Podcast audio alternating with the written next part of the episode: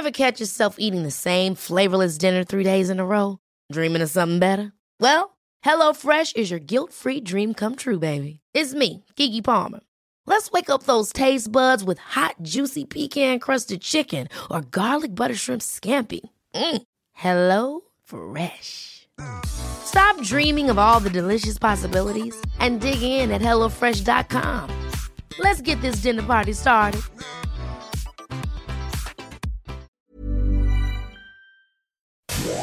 Inicia las noticias de la tarde con Jesús Martín Mendoza en Heraldo Radio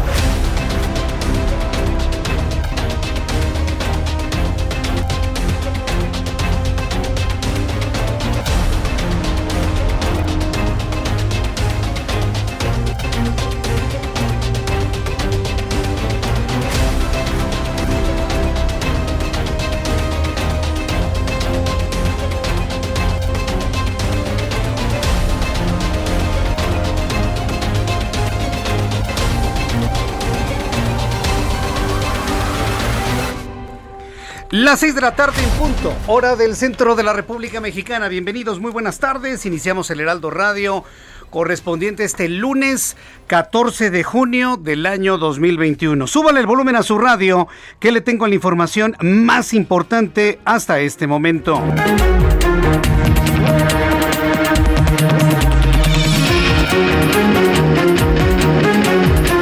Lugar, en este resumen de noticias, quiero informarle que Arturo Saldívar, quien es el ministro presidente de la Suprema Corte de Justicia de la Nación, publicó el documento ha publicado el documento sobre la consulta que presentará al Pleno del máximo tribunal del país para resolver la controversia sobre la ampliación de su mandato en el 2024. Quiere ver si los ministros de la Suprema Corte de Justicia de la Nación están de acuerdo o no están de acuerdo o no con la ampliación de su mandato, por lo menos con que se aplique este artículo número 13 que le amplía, no que lo reelige. ¿eh? Esto es muy importante aclararlo. No hay ninguna reelección de por medio, no hay una nueva elección por parte de los ministros para reelegir a Arturo Saldívar. No, no, se trata de una extensión a quien ya en este momento se ostenta como el presidente de la Suprema Corte de Justicia de la Nación. Le voy a tener todos los detalles de esto en los próximos minutos aquí en el Heraldo Radio. Y al encabezar la firma de un convenio de colaboración con la Unidad de Inteligencia Financiera, la titular de la Secretaría de Gobernación, Olga Sánchez Cordero, afirmó que ambas dependencias van a trabajar, Gobernación y la Unidad de Inteligencia Financiera, van a trabajar en la prevención, la detección y el combate de las operaciones con recursos de procedencia ilícita, como parte de la lucha contra la corrupción y el combate al crimen nacional y transnacional. Es la voz de Olga Sánchez Cordero. Este cumplimiento estará relacionado con las funciones de la UIF para la prevención, la detección y combate a las operaciones con recursos de procedencia ilícita y sus ilícitos relacionados con actividades comúnmente conocidas como lavado de dinero.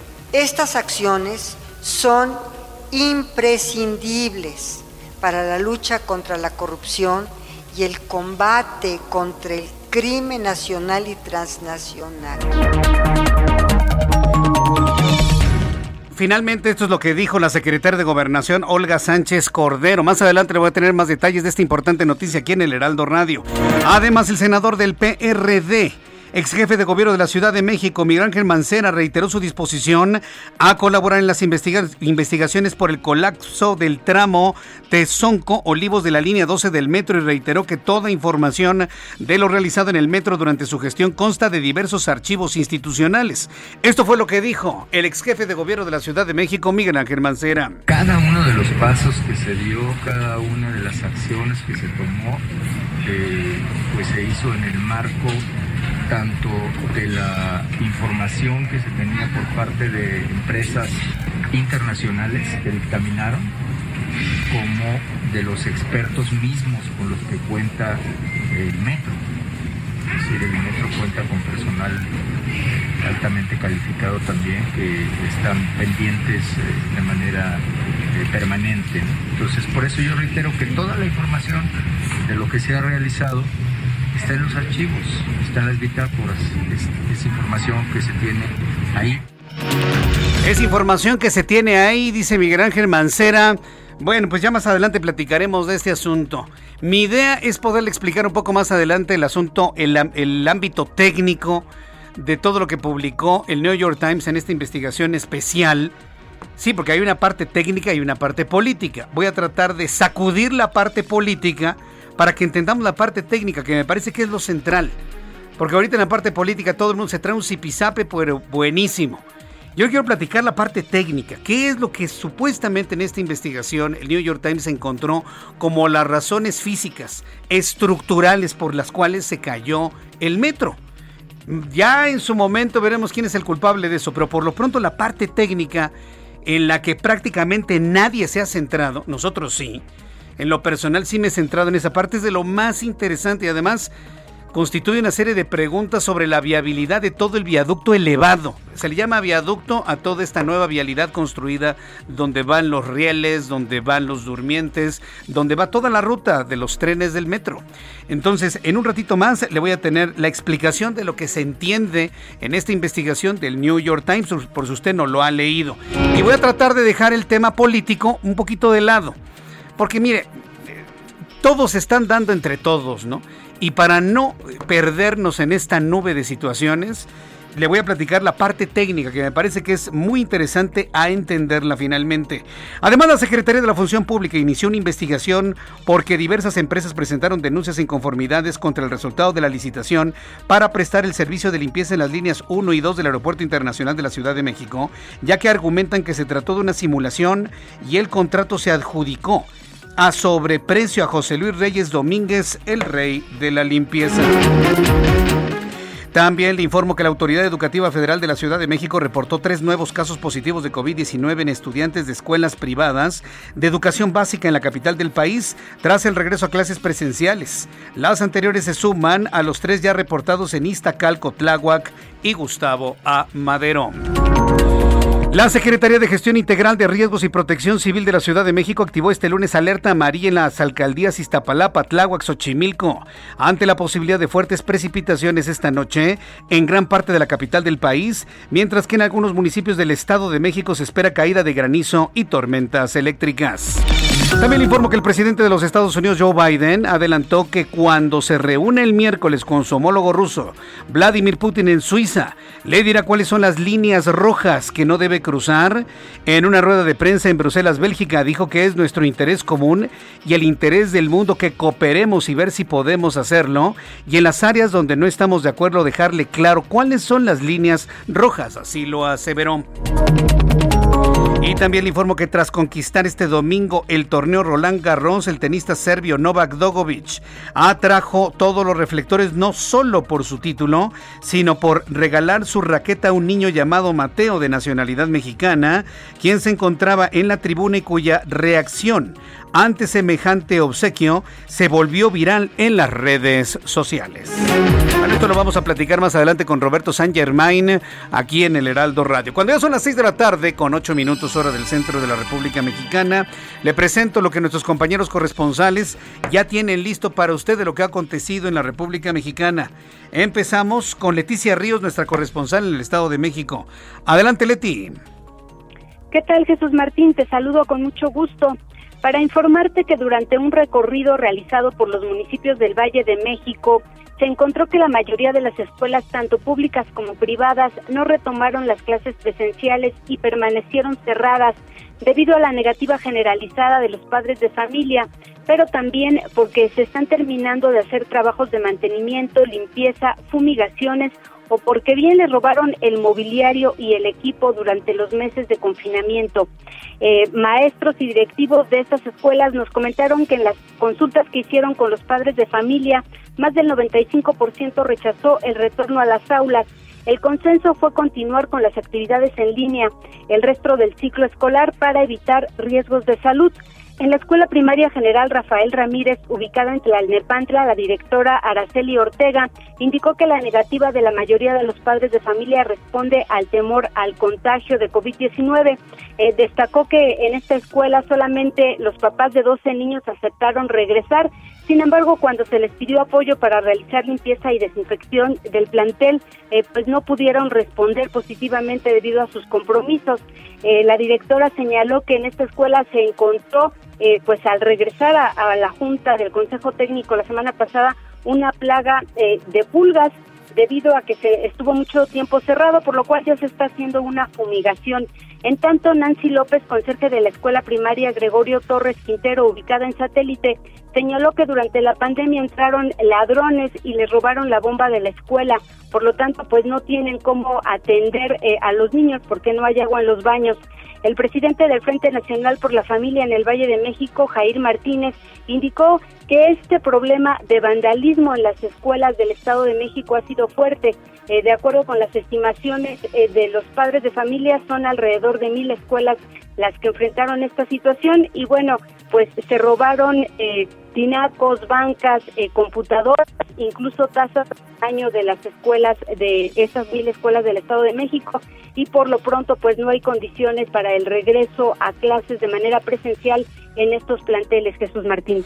Bien, pues gracias por esta información. No hay condiciones para regresar a las escuelas aún cuando ha insistido y lo obliga y presiona la autoridad federal, no hay condiciones para el regreso a clases. Bueno, pues vamos a estar muy atentos de ello. Muchas gracias, Leticia Ríos.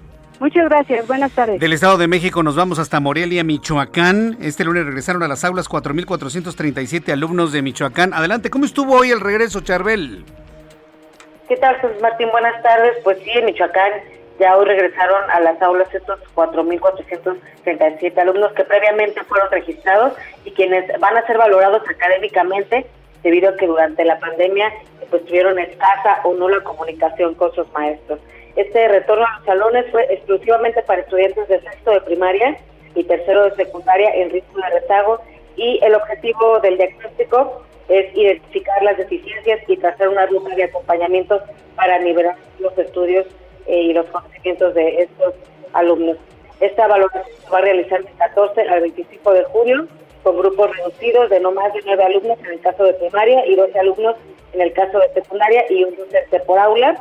Y eh, también es importante recalcar que la asistencia de estos estudiantes, eh, docentes, padres de familia y de todas las personas involucradas es de manera voluntaria o previa firma de una carta de corresponsabilidad y obviamente con la aplicación de todas las medidas sanitarias. Esa es la información.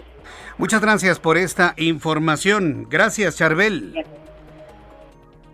Hasta luego, que te vaya muy bien. Bueno, pues es nuestra compañera Charbel Lucio desde Michoacán. Cuando son las 6 de la tarde con 12 minutos, vamos a revisar las condiciones de la vialidad y noticias de la ciudad en el Valle de México con nuestros compañeros reporteros urbanos, periodistas especializados en información de ciudad. Israel Lorenzana, qué gusto saludarte, bienvenido. Jesús Martín, muchísimas gracias. El gusto es mío. Yo tengo información para nuestros amigos automovilistas que vienen desde la zona del circuito interior a través de la avenida Revolución. Hay que manejar con mucho cuidado, ya tenemos una llovizna intermitente en toda esta zona, así que bueno, pues no hay que exceder los límites de velocidad. Esto por lo menos hasta la zona de Miscuac el sentido opuesto a través de patriotismo. Hemos ubicado la circulación con algunos asentamientos en los cruces marcados con semáforo, pero nada para pensar en alguna alternativa. Finalmente, superando Benjamín Franklin, la circulación mejora para quien va con dirección hacia constituyentes o los que siguen su marcha a través de la zona del circuito interior. Jesús Martín, la información que te tengo. Muchas gracias, Israel Lorenzana. Hasta luego. Javier Ruiz, ¿en dónde te ubicas, Javier? Adelante. En la zona centro, Jesús Martín, específicamente en el eje central Lázaro Cárdenas y la avenida Hidalgo. Y es que en estos momentos, Jesús Martín, se lleva a cabo una marcha del movimiento canábico 420, quienes salieron pues de la ciudad de la República, donde se encuentra pues eh, su plantón, se dirigen a la Suprema Corte de Justicia de la Nación. Están exigiendo pues que se pueda fumar libremente y también pues eh, que se les dé un poco más de cantidad de acuerdo a la estipulada es un grupo de aproximadamente 50 a 60 personas, todas ellas traen pues algunas eh, pancartas, vienen con algunas eh, bacetas de marihuana y también algunos de ellos vienen fumando estos cigarrillos. Han cerrado justamente ya en estos momentos el eje central a la altura de la Avenida Hidalgo, marcharon sobre el paseo de la Reforma, posteriormente la Avenida Hidalgo y ya en estos momentos se encuentran en contrasentido del eje central Lázaro Cárdenas. Hay que evitar este punto, aunque el paseo de la Reforma y la Avenida Hidalgo ya son abiertos a la circulación.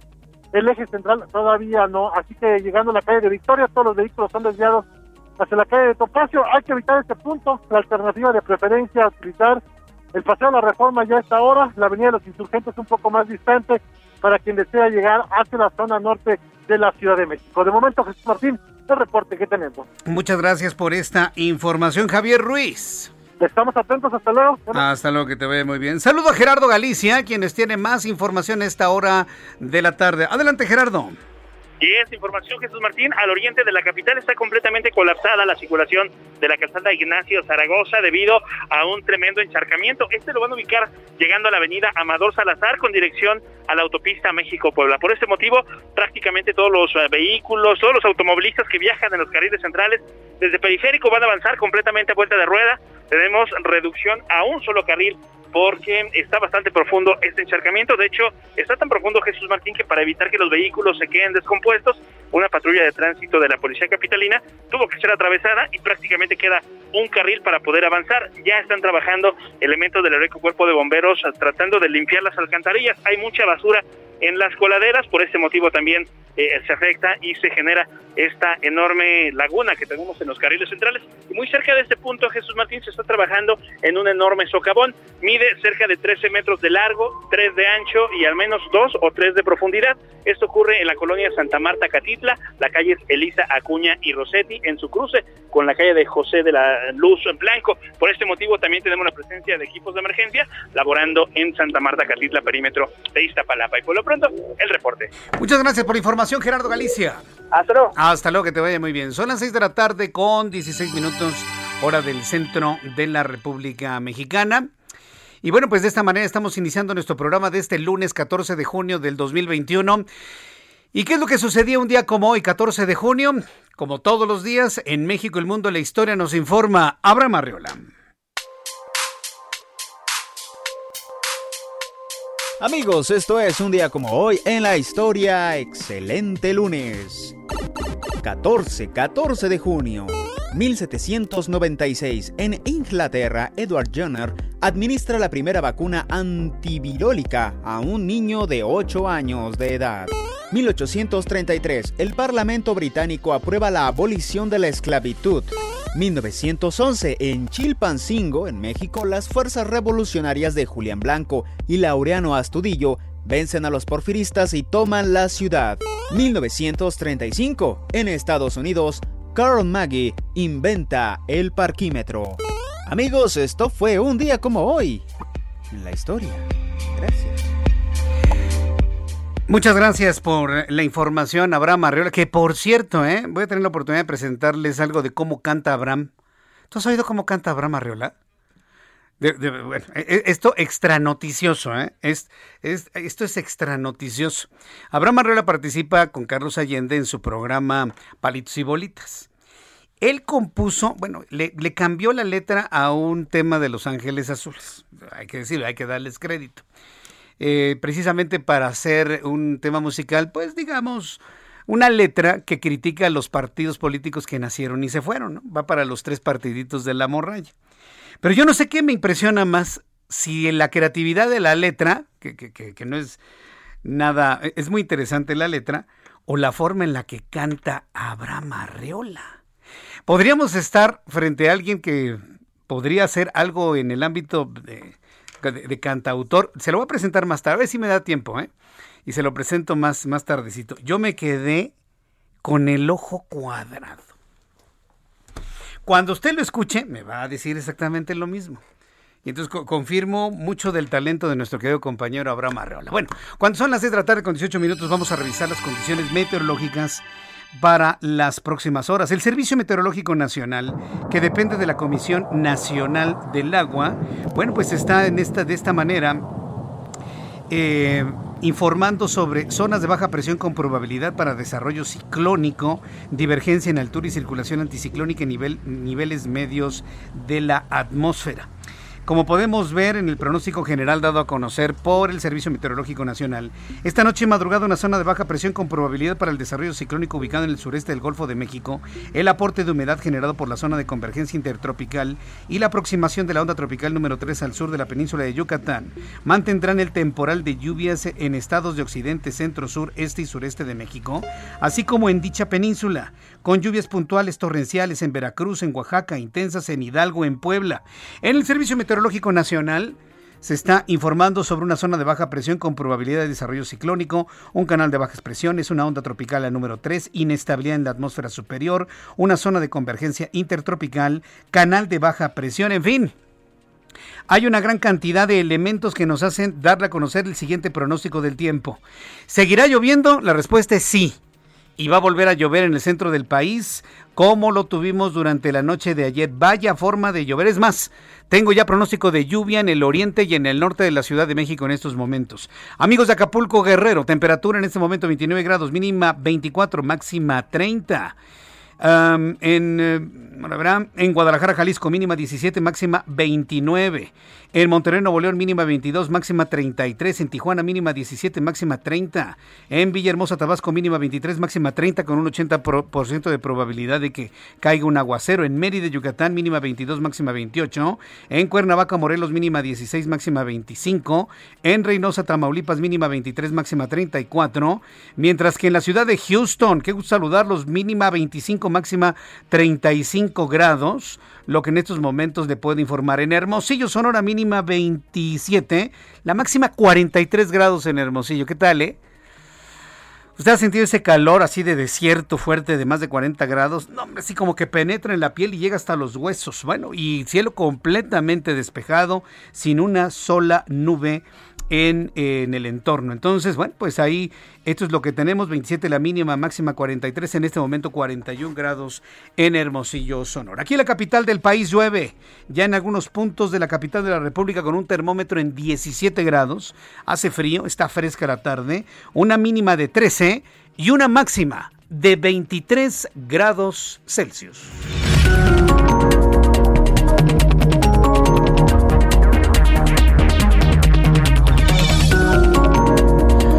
Las 6 de la tarde con 21 minutos, las 6 de la tarde con 21 minutos hora del centro de la República Mexicana. Vamos a continuar con la información importante de este día. Y bueno, pues este, créame que mucho, mucho de lo que hoy se ha informado, mucho de lo que se ha dado cuenta el día de hoy, tiene que ver precisamente con todo lo que se publicó este fin de semana en el New York Times. Insisto, yo en lo personal quisiera que nos enfocáramos en la parte técnica. Mire, la política se va a resolver tarde o temprano, ¿sí? Pero la parte técnica me parece que es muy interesante de lo ocurrido. Antes le informo que Arturo Saldívar, quien es el presidente de la Suprema, ministro presidente de la Suprema Corte de Justicia de la Nación, presentó una consulta para resolver la ampliación de mandato en la Corte. El ministro presidente de la Suprema Corte de Justicia de la Nación y del Consejo de la Judicatura Federal, Arturo Saldívar, compartió este lunes el escrito por el que activó el procedimiento para que el Pleno de la Suprema Corte de Justicia de la Nación se pronuncie a la brevedad sobre la constitucionalidad del artículo decimotercero transitorio de la reforma judicial que establece la ampliación de su mandato hasta 2024. Entonces, ha compartido este escrito de procedimiento de pronunciamiento a la una consulta ¿Estás de acuerdo o no estás de acuerdo? Le está preguntando a sus pares. A través de su cuenta de Twitter, el ministro presidente presentó el escrito donde detalló cuatro preguntas que se discutirán en el Pleno de la Suprema Corte de Justicia de la Nación. Uno, ante la posible inconstitucionalidad del artículo decimotercero transitorio de decreto de reformas, ¿qué determinación debe adoptar el Pleno de la Suprema Corte de Justicia de la Nación? Esa primera pregunta está muy extraña, ¿no? Si es inconstitucional, pues no hay lugar a dudas, es inconstitucional y punto, ¿no?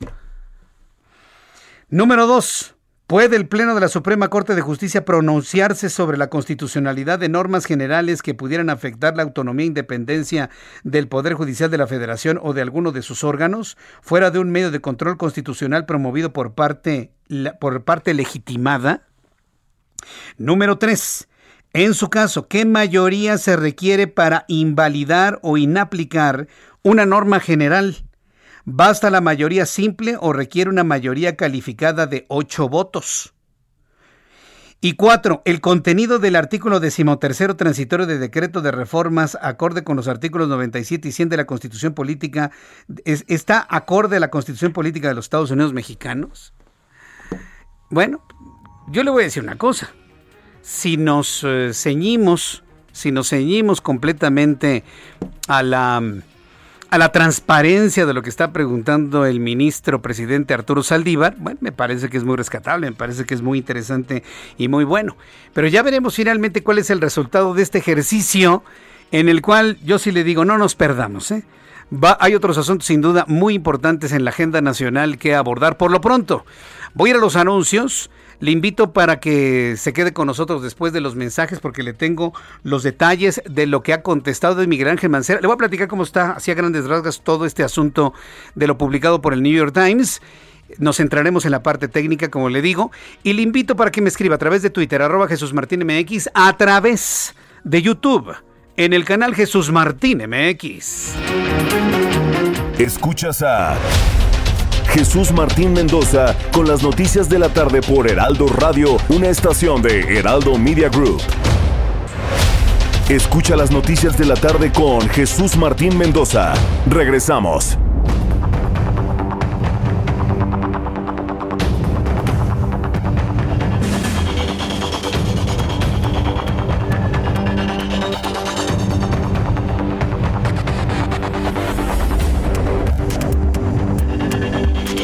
Ya son las 6 de la tarde con 30 minutos hora del centro de la República Mexicana. Gracias por estar con nosotros aquí en el Heraldo Radio y vamos a, revisar la información importante del día de hoy. Eh, gracias a todas las personas que me están escribiendo y espero que hayan tenido un muy buen fin de semana. Vaya, cuántas cosas se movieron durante este fin de semana.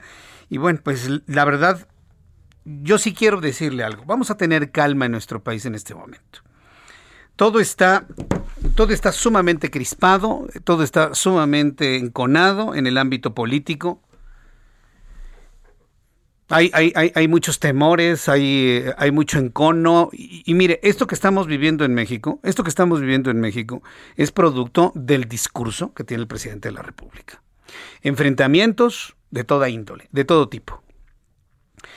Entonces yo sí le quiero pedir que por favor tengamos paciencia, que tengamos calma, que, que tomamos las cosas con toda la tranquilidad del mundo. No hay mal que dure 100 años.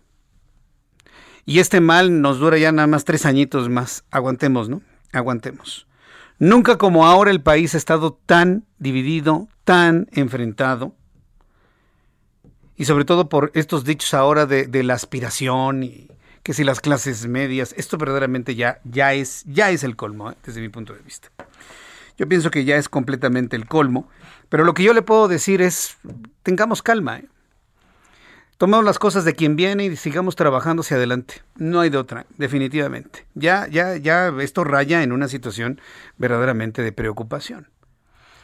Y estos dichos que ha hecho el, el, presidente de la República, pues tienen que ver con toda la preocupación que tiene encima con todo lo que se está conociendo y todo lo que se está revelando ahora a propósito de lo ocurrido con el sistema de transporte colectivo Metro y el, vamos a llamarlo así, el reportaje, la investigación que dio a conocer el New York Times.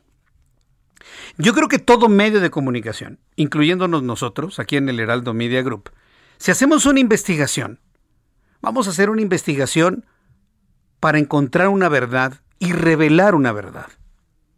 Yo no pensaría que el New York Times ha hecho una investigación para encontrar una mentira y revelar una mentira para que esa mentira la digan todos los demás. ¿Qué le quiero decir con esto? Que si nosotros o cualquier otro medio mexicano estuviese en los zapatos del New York Times, lo que mueve al periodismo es hacer una investigación para encontrar la verdad. Entonces, desacreditar el trabajo de investigación que hizo de entrada desacreditarlo me parece que no es válido. Me parece que debe tomarse como un elemento a corroborar. ¿Que quién les dio la información? Esa es la parte política en la cual yo no me voy a meter. Porque se están dando desapes entre ellos. Yo no me voy a meter en eso. ¿Que quién le dio la información al New York Times? No lo sé. Se especula en muchas cosas. Me quiero quedar con la parte de que ellos preguntaron, que ellos entrevistaron, que ellos investigaron, que tuvieron acceso a información muy interesante que tiene que ver con la evidencia física de los restos de lo que sucedió en el metro. Y lo que están diciendo, a ver, vamos a esta parte técnica, porque es la que a mí me interesa que usted me comprenda. Todos nos quedamos sorprendidos porque esas enormes barras, esas enormes barras de acero, se doblaron como si fuera chocolate en calor. ¿Sí vio cómo quedaron? Completamente dobladas, como si se tratara de, de barras de plástico o de plastilina. La forma como quedaron, cómo se, se, enroscaron en la parte que sustentaba el viaducto de concreto, era verdaderamente sorprendente. Los periodistas de New York Times tuvieron acceso a, esta, a estas evidencias fotográficas. Y ahí le va la parte técnica. Insisto, yo no voy a meter en este momento a especular de las razones políticas. Habrá que señalar qué es lo que se están diciendo, pero yo no voy a poner a especular en eso. ¿Qué encontró esta investigación? que tendríamos que esperar a que el peritaje de los noruegos de la empresa DNV corrobore esta hipótesis del New York Times. Pueden pasar dos cosas, tres cosas. Puede ser que sea una versión completamente distinta y entonces el New York Times lo vamos a calificar de mentiroso. Podría ser que se revele exactamente lo mismo del New York Times y la otra es que tenga un 50%, 50% y que hayan obrado otro tipo de, problemáticas en el, en el viaducto elevado del, del metro. Así se le llama, viaducto. Se crea un ducto vial por donde transitan trenes. Ahora bien, ¿cómo están construidos? Imagine usted las dos columnas. ¿Ya las imaginó? Las dos columnas que sustentan dos enormes barras de acero. Sobre esas barras de acero, entre columna y columna, van unos bloques de cemento, de, un cemento prefabricado, una tras otra, uno tras otro, es decir, cemento sobre el acero. Ahora, para fijar este cemento sobre el acero, se requiere una serie de pernos. Cuando le digo pernos, imagínese unos clavos gigantescos de acero, en donde va sustentado el concreto y en donde tienen que fraguar el concreto con el perno. Ahora, el perno se colocaba sobre la barra para que el cemento sustentara y fraguara ahí en el mismo lugar. Es decir, sumar la potencia de fuerza del, del cemento y la fuerza de flexibilidad del acero. Es el principio fundamental para la construcción de cualquier edificio. Se pone varilla, se baña con cemento para que de esta manera no se aplaste ni se vence en el momento de una flexión. Juntos, acero y concreto hacen una fuerza descomunal, juntos. Pero para tenerlo se necesita pues colocar los pernos donde va sustentado el concreto. Y lo que encontró la investigación del New York Times es un problema de vicio oculto. ¿Cuál fue el vicio oculto?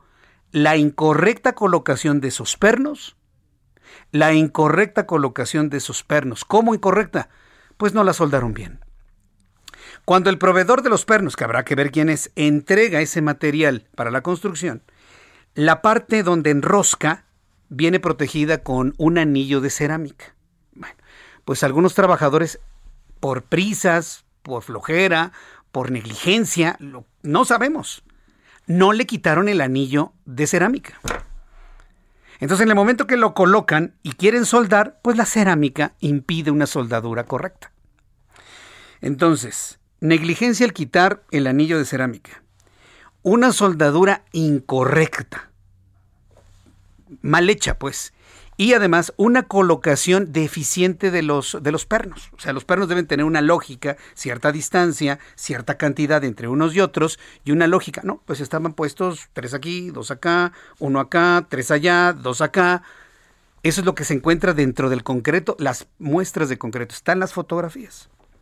¿Qué fue lo que pasó? Y ahí es donde empiezan las grandes dudas. Los pernos se rompieron. ¿Qué rompió los pernos? El movimiento ondulatorio del metro, el sobrepeso de los carros, el terremoto de 2017. Esa es parte de la investigación. Todo eso no queda claro. Entonces, en el momento que se rompen los pernos, se degollan los pernos, el concreto ya no tiene unión con el, con el acero. Entonces, el concreto por sí mismo no soporta los trenes y el acero por sí mismo no soporta los trenes. Por lo tanto, cuando pasa por ahí, se caen. Ambos se doblan porque no están trabajando juntos, porque los pernos se rompieron. Se degollaron. Se rompieron. ¿Qué provocó la rotura? esa es parte de la investigación que yo espero que los noruegos expliquen. Ahora yo tengo una pregunta. Imagínense si así está todo el viaducto elevado. Que en toda la parte elevada los pernos estén rotos porque es la misma tecnología. No, no, no, no, no me quiero ni pensar si eso se llega a confirmar. Sería, estaríamos hablando del desmantelamiento de todo el viaducto para volverlo a construir. El desmantelamiento de la línea 12. Si esto se confirma, es poco, es poco verosímil que solamente en ese tramo se hayan roto los pernos. Es probable que estén rotos en varios puntos a lo largo de todo el viaducto elevado. Por eso le digo, la parte técnica, que nadie se ha detenido a platicársela como yo lo he estado haciendo en estos minutos, me parece que es central, me parece que es fundamental para poder entender físicamente, estructuralmente lo que pasó esa noche del 3 de mayo. Ahora, ¿quién tuvo la culpa? Eso ya obra pues en una investigación que tiene que judicializarse necesariamente para saber si hubo culpa de quien gobernaba en ese momento, de quien compraba en ese momento, de quien autorizaba los materiales, si los pernos eran de buena calidad o eran de mala calidad, si la soldadura es de buena calidad o de mala calidad, si la empresa contratada tiene una responsabilidad directa. Uh, falta muchísimo por saber. Y ya todo lo que ha venido sucediendo en las últimas horas, de que si uno le dice al otro que si Marcelo Ebrard ya contestó al New York Times asegurando pues que él tiene dudas y es un verdadero misterio cómo estuvo el problema de mantenimiento, habrá que ver si un mantenimiento oportuno luego del terremoto podía advertir la fractura de los pernos que estaban al interior del concreto que se sustentaba sobre las grandes vigas de acero. ¿Era posible saberlo? ¿Era posible verlo? Por eso yo le digo que esto va a ir por los vicios ocultos a la empresa que construyó. No tengo la menor, la menor duda. Hay reacciones evidentemente en el ámbito político. Ha reaccionado tanto Marcelo Ebrard, ha reaccionado la jefa de gobierno, ha reaccionado Miguel Ángel Mancera, que en la contestación de Marcelo Ebrard, pues lo señala como un verdadero misterio cómo estuvieron las, eh, eh, cómo estuvieron los eh, los mantenimientos luego del terremoto del 19 de septiembre de 2017. El caso es que ante esos señalamientos, pues ya hubo una declaración por parte del ex jefe de gobierno Marcelo Ebrard.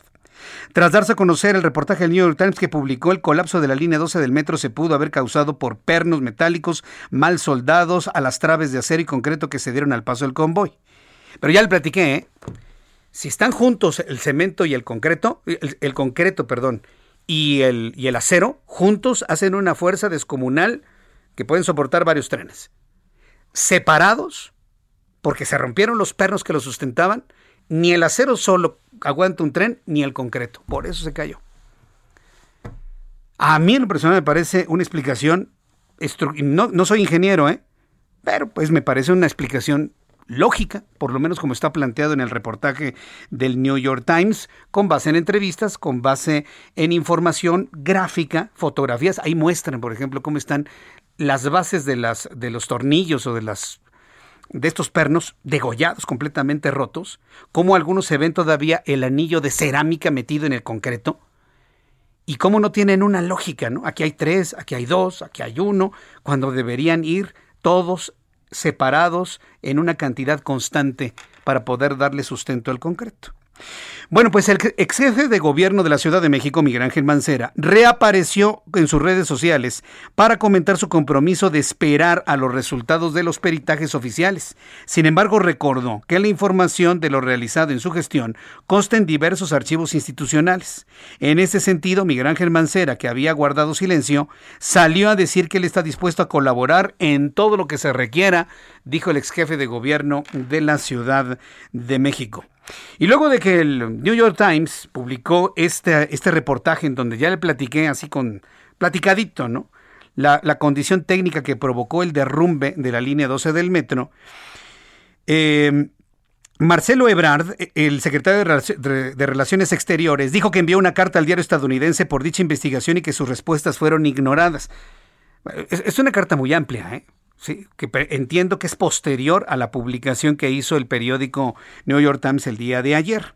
Dijo que en lo referente a la supervisión y mantenimiento de la obra durante el sexenio posterior que él encabezó se mantiene una buena medida como una incógnita. Precisamente por eso sale Miguel Mancera a decir incógnita. Bueno, ahí están los documentos. Y si me quieren para algo, yo estoy aquí para servirles.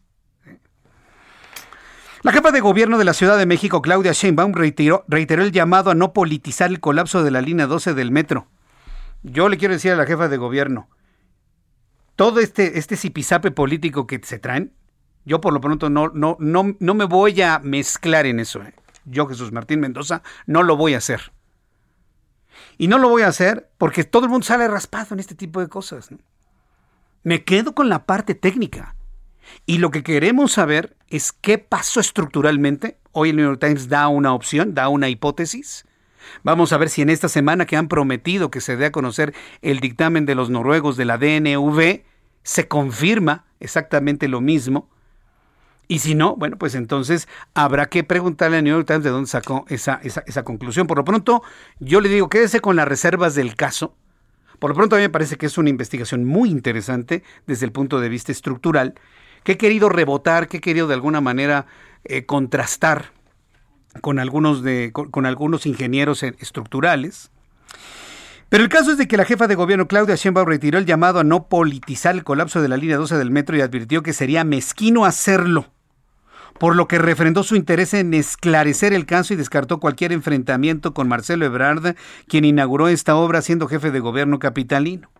La jefa de gobierno Claudia Sheinbaum señaló que desde el primer momento del accidente donde fallecieron 26 personas, la administración a su cargo buscó la atención a las víctimas, la verdad y que se aplique la justicia, por lo que se contrató a una empresa internacional reconocida que lleva a cabo el peritaje junto con la Fiscalía General de Justicia de la Ciudad de México. Esto fue lo que dijo esta mañana Claudia Sheinbaum. Mi relación con él es muy buena y que quede claro, para mí este no es un tema político. De ninguna manera. Es más, sería mezquino, lo dije desde el primer día, hacer de esto un tema político. A mí lo que me mueve es la verdad, me mueve la justicia y me mueven las víctimas. Y sobre todo creo que a todos nosotros, a todos los que vivimos en esta ciudad, lo que queremos pues es la verdad y la operación de la línea 12, pero de forma segura. Pues sí, yo, yo creo que todos queremos que opere la línea 12 completamente segura. Yo en lo personal me estoy preguntando, si la hipótesis del New York Times de la falla de los pernos es correcta, pues van a tener que revisar las decenas de miles de pernos en todo el viaducto elevado de la línea 12. No va a haber de otra. ¿Y eso qué implica? Levantar la vía, levantar los bloques de concreto y revisar cada perno. O sea, prácticamente es reconstruir la línea prácticamente está, insisto, si se prueba la hipótesis del New York Times. Porque no creo que nada más en ese pedacito se hayan roto los pernos, perdón, pero pues habrá que ver qué es lo que sucede. Por lo pronto, si esa hipótesis es cierta, no, no, no, nos vamos a tardar años años en que al menos ese tramo vuelva a estar en servicio. Hoy el presidente de la República, Andrés Manuel López Obrador, anunció que esta semana se dará a conocer el dictamen sobre el desplome del tramo Tesón Colivos de la línea 12 del metro y llamó a no caer en especulaciones luego de que el pasado fin de semana el diario The New York Times dio a conocer una investigación sobre esta tragedia ocurrida el pasado 3 de mayo. Tras ser cuestionado sobre el tema de la conferencia matutina de este lunes, el presidente explicó que no declarará absolutamente nada al respecto y no se castigará a nadie hasta que se entregue el peritaje completo y se sepa qué es lo que debe hacer para castigar a los responsables. Esto fue lo que dijo el presidente de este país. Pues hay que esperar el dictamen. Esto tiene que ver con una investigación que hizo el New York Times y también con filtraciones que siempre se dan. No es eso tan trascendente. No estoy en contra de las filtraciones, eso pues este siempre ha existido y es muy difícil que no haya eh, fuga de información. Hay que esperar el dictamen. Tengo entendido que en esta semana se va a dar a conocer el dictamen. Esto fue lo que comentó el propio, eh, el propio presidente de la República, Andrés Manuel López Obrador. Bueno, pues aquí, hasta aquí voy a dejar este asunto. Todo lo demás es, es lluvia política. Yo quiero rescatar en esto, ser muy consciente que dentro de esto hay dos ingredientes. El asunto político, que se va a utilizar para golpetear rumbo al 2024, Y el asunto técnico. Yo me voy a quedar con el asunto técnico. Nosotros queremos saber qué pasó estructuralmente con el metro. Así, eso es lo que nos interesa saber. Y ya, una vez entendiendo eso, pues ya que la autoridad investigue y finque las responsabilidades a quien, a quien tenga esas responsabilidades. Pero meternos en todo este asunto de politiquería, la verdad, yo creo que no, le, no nos perdamos, pues. Necesitamos saber qué pasó en el metro. Porque si eso pasó en el metro, puede pasar en alguna otra estructura. Y digo, no, no estoy yo de ninguna manera eh, teniendo un mal deseo, por el contrario. De lo que se trata es que ya no vuelva a pasar jamás una cosa así que cueste la vida a personas inocentes. Cuando son las 6 de la tarde con 49 minutos, hoy, lunes, lunes. Carlos Allende, palitos y bolitas. Para que, no me, para que no extrañe, ya tengo que andar buscando a ver por dónde este, me cuelo para... ¿Ah, sí? pues por dónde, a dónde hay que meter los palitos y bolitas para que pueda este, pues tener una, una conversación sobre temas importantes en la agenda este, nacional, señor Jesús Martín. Ahora te voy a hacer una pregunta. A ver, una para, pregunta. Para iniciar este, Adelante. este bello espacio. ¿Sabías que si un candidato no registrado gana, no puede tomar posesión? Porque no estaba registrado. Exacto. Pero ya, Pero ya- es im- improbable, ¿no? Que alguien no registrado gane. en esta elección del 6 de, del 6 de junio, tres personas, tres candidatos no registrados ganaron en la elección de, ¿En su, sus de su municipio. No, no, Ah, no, municip- el municipio. ¿Municipio? Municipales. Ay, ¿en serio? En Puebla, en Sonora y en Oaxaca. ¿Y quiénes son Te los a poner, te voy a poner un No ejemplo. lo puedo creer. Te lo prometo. No, no Uno lo se llama creer. Adalberto Reyes Ávila, que es un maestro de la secundaria técnica 32 en Tepozcolula, allá en un municipio de la región Mixteca, en Oaxaca. Él al principio, pues ya iba a ir con Morena, ¿no? Pues así, con el mismo discurso de, no, que lo estamos hartos los, este, mis políticos de siempre. Al final se decidió que la candidatura iba a ir para una mujer, entonces, este, hicieron de lado a, a Adalberto. Fue con este, los cuates estos de Fuerza por México, que al final ya tenían todo apalabrado de, sí, tú vas a ser nuestro candidato, no sé qué. Y, de- y- y le hablaron el mero día que iban a empezar las campañas. Oye, hermano, no te registramos. Entonces ahí la, la regaron los del partido. Y este hermano, pues como ya tenía cierta, pues, este, no sé, cierta co- este, conocimiento, ¿no? De la gente, y la gente sabía que él iba a ir candidato y toda la onda, pues dijo, pues me la aviento. Así como va, como candidato no registrado ni nada. Sin, sin ningún tipo de, de, de- de recurso, solo él y su, y su familia, sus conocidos, fue yendo casa por casa del municipio con, con sus propuestas y una pluma donde le decía a la gente cómo escribir su nombre en la boleta. Ya ven que ahí tenemos un Sí. espacio en las boletas para candidatos no registrados. Entonces todo el mundo escribió. Todo el mundo, bueno, no todo, Bueno, no, bueno, evidentemente. La mayoría. Fueron 777 personas del municipio, que digo, tampoco es acá una gran población, pero 770 777 personas votaron por él, con es- escribiendo su nombre en la boleta, y no quieren dejarlo tomar posesión. Eso es lo más democrático que hay en la vida, ¿eh? ¿Pero estás de Porque no acuerdo? es, una, no es una X, es escribir No, el nombre. porque él fue con cada una de las personas que hay una buena cantidad de, gen- de porcentaje de analfabetismo en esas regiones. Y no, hay gente que no sabía lo que estaba escribiendo, pero él les enseñó a poner Adalberto Reyes Ávila en un, a lo mejor en un papelito, esa gente se llevó el papelito a, a la votación, escribió el nombre tal cual, y ahora el Instituto de Participación Ciudadana de Oaxaca no le quiere, de hecho tenía el viernes pensado darle la constancia de, de mayoría a la que en teoría es segundo lugar, la de Morena, pero tiene 300 votos menos. O sea, estoy hablando que son 18 puntos porcentuales No menos y no lo de, lo- no, no quieren dejarlo. Es tener. increíble ese te caso, ¿eh? No, no, sí te creo, Y te pasó creo, pero- lo mismo en Ahuehue- ah, ay, ¿cómo se llama? Ahuehuetla o algo así, en, en Puebla. Déjate doy el dato exacto. En Puebla y también en, eh, ah, miren, Ahuehuetitla, Puebla y Cur- Cucurpe en Sonora. Solamente en Sonora sí le dieron la, constancia en mayoría. Ni, en, ni en Oaxaca ni en Puebla le quieren dar la constancia. Pero entonces aquí viene la pregunta, ¿no? ¿Para qué cariño santo tenemos ese espacio en la boleta si al final, si va a acabar ganando, no puede tomar posesión del cargo? Pero la neta es que sí, hay, hay una, pues, una especie de razonamiento eh, legal que hay atrás, que es que pues, es que se supone que todos deben partir de, de la misma base, no tiene que ser una contienda igualitaria, pues que hay recu- recursos que se tienen que hacer fiscalizados, no se tiene que revisar qué gastó y qué no, y cuando eres un candidato no registrado, pues no pueden hacer ese tipo de, de revisión. Entonces, pues es que dicen, "Güey, pues es que si no podemos hacer eso, no sabemos si sí o si no eh, estuviste jugando bajo las reglas de la igualdad en la contienda. Pero aún así, a mí me parece ridículo que tengamos ese espacio en la boleta para votar porque aquí nosotros se nos dé la gana, que al final es parte del, del votar por quien tú quieras, y no dejen tomar posesión por este tipo de cosas a, una, a un candidato ganador al final del día. Pero pues bueno, vamos a tener que discutir. Y pues si alguien tiene algún conocimiento de la amplia este radio escuchas de, de Jesús Martín, pues ahí me pueden echar un, un tuit a arroba Sirayende pues para continuar con la discusión, porque yo a mí me parece francamente desmotivante. Yo, yo, yo creo que ese es un motivo para ir a una reforma a la ley electoral. O sea, Claro. sí, e- esas son de las cosas. Digo, no pasa nada, no creo que esto vuelva a suceder en lo cotidiano. Digo, no es Pero- como que va a pasar en, a lo mejor un- para una gobernatura o para una Sí. presidencia, ¿no? Pero no pasa nada si le das un municipio a Oaxaca que tiene 510, 550 municipios. ¿Cuántos municipios? Sí, en 500, Oaxaca? bueno. Tiene o sea, más de 500. Se juntan municipios. cinco personas en Oaxaca y es un municipio. Sí, un ranchito, una familia con su casa y sus pollitos es un municipio en Oaxaca. O Sí. sea, es- Sí, está muy pulverizado ahí el tema de los Sí, de los al- de no, las no, no, alcaldías. qué cosa, qué Pero no lo, no lo- no, o sea, no está no está, de hecho se va a ir a litigar, ¿no? El caso porque madre, o sea, te saco 18 puntos de ventaja y no me quieres dejar este tomar Sí, posición. no, no, es, es injusto.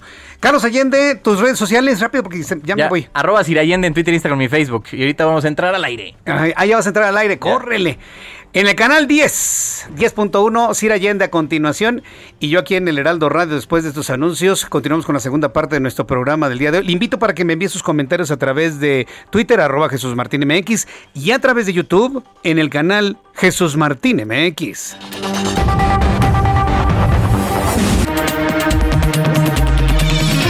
Escuchas a Jesús Martín Mendoza con las noticias de la tarde por Heraldo Radio, una estación de Heraldo Media Group. Escucha las noticias de la tarde con Jesús Martín Mendoza. Regresamos.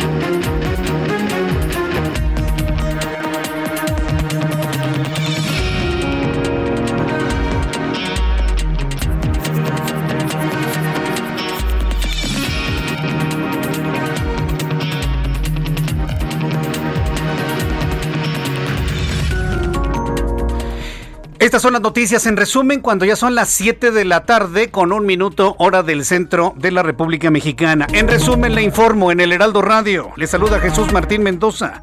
La Suprema Corte de Justicia de la Nación comenzó este lunes la revisión de la acción inconstitucional que presentó la Comisión Nacional de los Derechos Humanos contra la Ley Nacional de Extinción de Dominio, luego de que el organismo aseguró que viola los derechos humanos y permite la arbitrariedad por parte de la autoridad. La senadora por Sonora Lili Telle señaló que el presidente Andrés Manuel López Obrador debería de ofrecer una disculpa a quienes tienen aspiraciones, estudios, criterios, religión y que reprueban el clientelismo en su gobierno. Lo anterior luego de que el presidente criticó a los sectores de la clase media, a quienes responsabilizó de los malos resultados de Morena en la Ciudad de México. En su cuenta de Twitter, Lili Telles escribió que sus ofensas no solo son una torpeza política, sino que ponen en entredicho el propio juicio del presidente de este país. Mañana llegará a México el primer embarque de vacunas contra el coronavirus de la farmacéutica Johnson Johnson, cedidas por Estados Unidos. A través de Twitter se detalló que el lote que se recibirá mañana tendrá 1.300.000 dosis contra el COVID-19, además de las 50.000 vacunas de Sputnik V previstas para llegar el día de hoy. Le informo que la Secretaría de Desarrollo Económico de la Ciudad de México informó que entre enero y mayo de este año 6.434 nuevos negocios de bajo impacto realizaron su aviso de apertura en la capital, siendo las alcaldías Cuauhtémoc y Miguel Hidalgo las que más aperturas registran, principalmente de papelerías, cafeterías, tiendas de abarrotes y restaurantes. El Instituto Electoral del Estado de Colima entregó este lunes la constancia de mayoría a la candidata de la coalición Juntos Haremos Historia, Indira Vizcaíno Silva, que él acredita como gobernadora electa, con lo que se convertirá a partir del 1 de noviembre en la segunda mujer en la historia que gobernará la entidad. La candidata del Partido Fuerza Popular a la presidencia de Perú, Keiko Fujimori, anunció que solicitará una auditoría a la Oficina Nacional de Procesos Electorales y presentará una demanda de amparo con la que buscará anular la elección presidencial del 6 de junio, en la que el candidato del Partido Perú Libre, Pedro Castillo, se alzó con el triunfo. La Agencia Nacional de Vigilancia Sanitaria de Brasil autorizó este lunes ampliar desde los 3 hasta los 4.5 meses la fecha de caducidad de la vacuna contra contra COVID-19 de Janssen, filial de Johnson Johnson, luego de que la Administración de Alimentos y Fármacos de Estados Unidos también extendió por el mismo periodo pasado al 10 de junio. Son las noticias en resumen. Le invito para que siga con nosotros. Le saluda Jesús Martín Mendoza.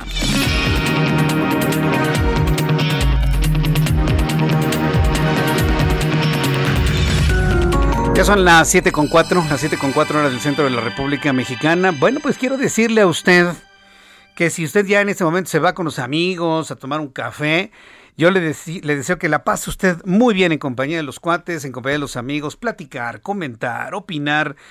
La verdad, sí, siempre estos momentos de tranquilidad, de solaz, son muy, muy, muy importantes en un tiempo tan enconado, tan encendido como el que hemos estado viendo, como el que hemos estado observando. Así que, bueno, si usted va a disfrutar con los amigos a esta hora de la tarde, no deje de escuchar el Heraldo Radio. Vamos con nuestros compañeros reporteros urbanos, periodistas especializados en información de ciudad. Israel Lorenzana, me da mucho gusto saludarte. ¿Cómo te encuentras? Jesús Martín, muchísimas gracias. Pues ahora tenemos información para nuestros amigos que se desplazan a través de la zona del circuito interior a partir de la zona de Avenida Chapultepec con dirección hacia la zona de la raza, ya tenemos asentamientos considerables. Hay que recordar que está funcionando el carril reversible, motivo por el cual hay que pedirles que manejen con mucho cuidado procedentes de la raza y con dirección hacia la zona de Avenida Chapultepec. Si requieren de alguna alternativa, Mariano Escobedo, el eje 3 Norte, con sus diferentes nombres, puede ser una buena opción para incorporarse hacia la zona de Polanco. Jesús Martín, está cayendo una llovizna intermitente en todo este perímetro, hay que manejar con mucha precaución, es la información que te tengo. ¿En qué zona estás donde está lloviendo de manera intermitente? en la zona de Chapultepec, Circuito Interior, la ribera de San Cosme, Marina Nacional, toda esta zona, Martín. Israel Lorenzana, muchas gracias por la información. Hasta luego. Hasta luego, que te vaya muy bien, mi compañero Israel Lorenzana. Javier Ruiz, ¿en dónde te ubicas, Javier? Adelante.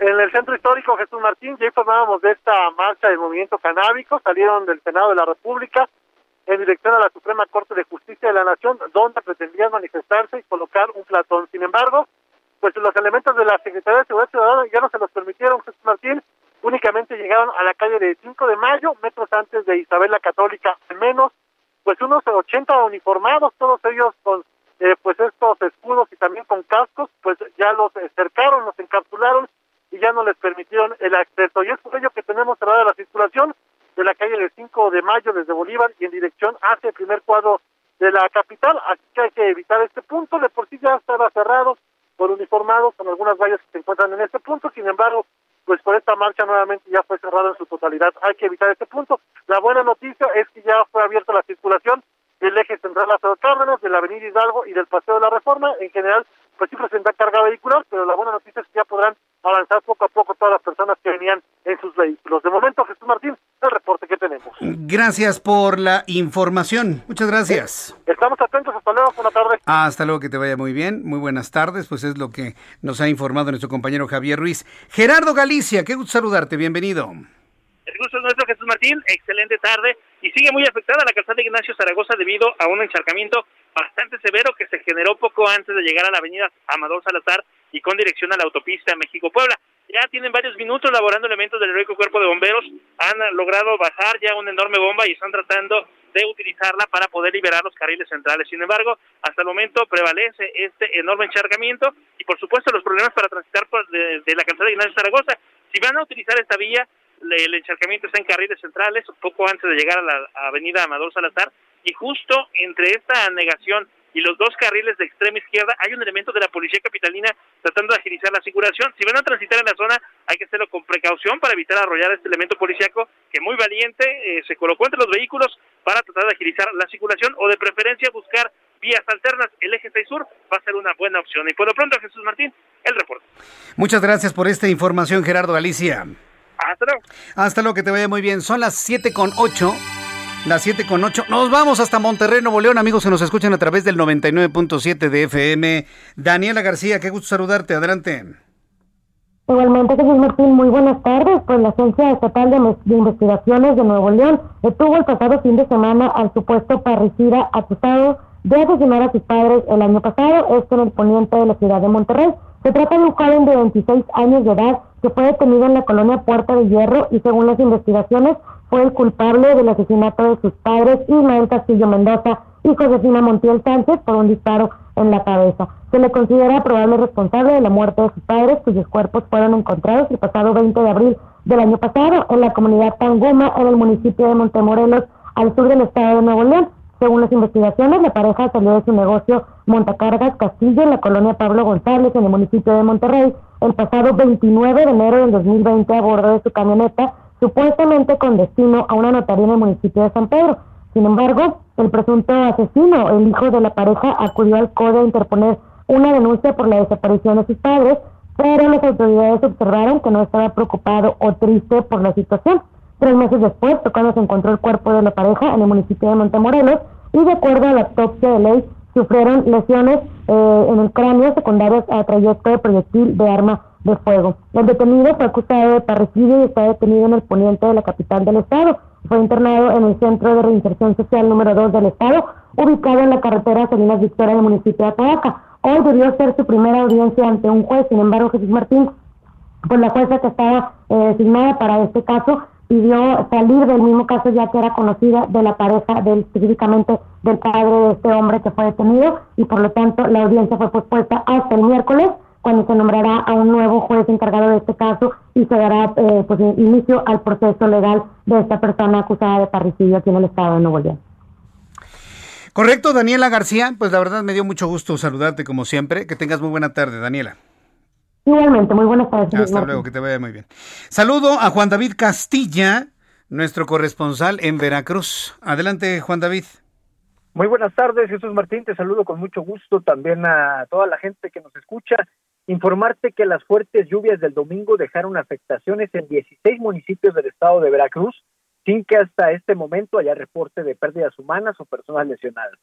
Estas precipitaciones derivadas del disturbio tropical 92C le ocasionaron mayores daños en cuatro municipios, Coatepec, Chontla, Martínez de la Torre y Cozoleacaque.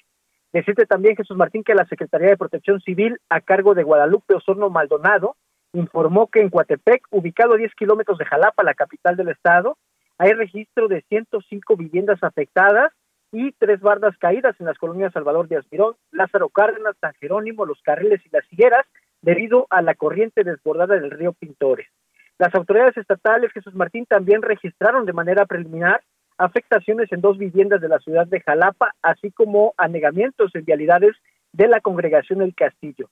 En esa capital del estado, el ejército mexicano puso en marcha el plan de N3E para la remoción de escombro en estas viviendas afectadas tras las fuertes lluvias. Mencionarte que en la ciudad veracruzana continúa activa la alerta gris por eh, la probabilidad de lluvias y tormentas, sobre todo en las cuencas del centro y sur del territorio veracruzano. Ese es el reporte, Jesús Martín. Muchas gracias por esta información, Juan David Castilla. Excelente tarde. Excelente tarde también para ti desde el estado de Veracruz. ¿Cuándo son las 7 con 12? Las 19 horas con 12 minutos, hora del centro de la República Mexicana. Toda la información de economía y finanzas con Héctor Vieira. La Bolsa Mexicana de Valores inició la semana con una pérdida del 0.50%, luego de retroceder este lunes 256.92 puntos, con lo que el índice de precios y cotizaciones, su principal indicador, se ubicó en 51.286.46 unidades. En Estados Unidos, Wall Street cerró con balance mixto, ya que el Dow Jones cayó 85.85 puntos para ubicarse en 34.393.75 unidades. Por su parte, el Standard Poor's avanzó 7.71 puntos para llegar a 4.255.15 unidades, mientras que el Nasdaq sumó 104.72 puntos, con lo que llegó a 14.174.14 unidades. En el mercado cambiario el peso mexicano se depreció 0.96% frente al dólar estadounidense, al cotizarse en 19 pesos con 87 centavos a la compra y en 19 pesos con 91 centavos a la venta en ventanilla. El euro por su parte se cotizó en 24 pesos con 9 centavos a la compra y 24 pesos con 18 centavos a la venta. La jefa del Servicio de Administración Tributaria Raquel Buenrostro aseguró que la propuesta de cambios tributarios que se presentará con el paquete económico 2022 va a ser una miscelánea fiscal, que de aprobarse dejará al menos 200 mil millones de pesos adicionales a los registrados en la ley de ingresos de este año. La CEPAL y la Organización Internacional del Trabajo urgieron a impulsar la recuperación del empleo en los sectores altamente afectados por la pandemia de COVID-19 y llamaron a los gobiernos a mejorar los servicios de salud, la seguridad en el trabajo y la formalización de los trabajadores en sus países. La Administración del Aeropuerto Internacional de la Ciudad de México informó que durante mayo el tráfico de pasajeros creció 15.5%, esto respecto al mes de abril, lo que significa una afluencia de 3.033.067 viajeros, cifra superior a los 2.625.623 pasajeros registrados el mes previo. Informó para las noticias de la tarde Héctor Vieira.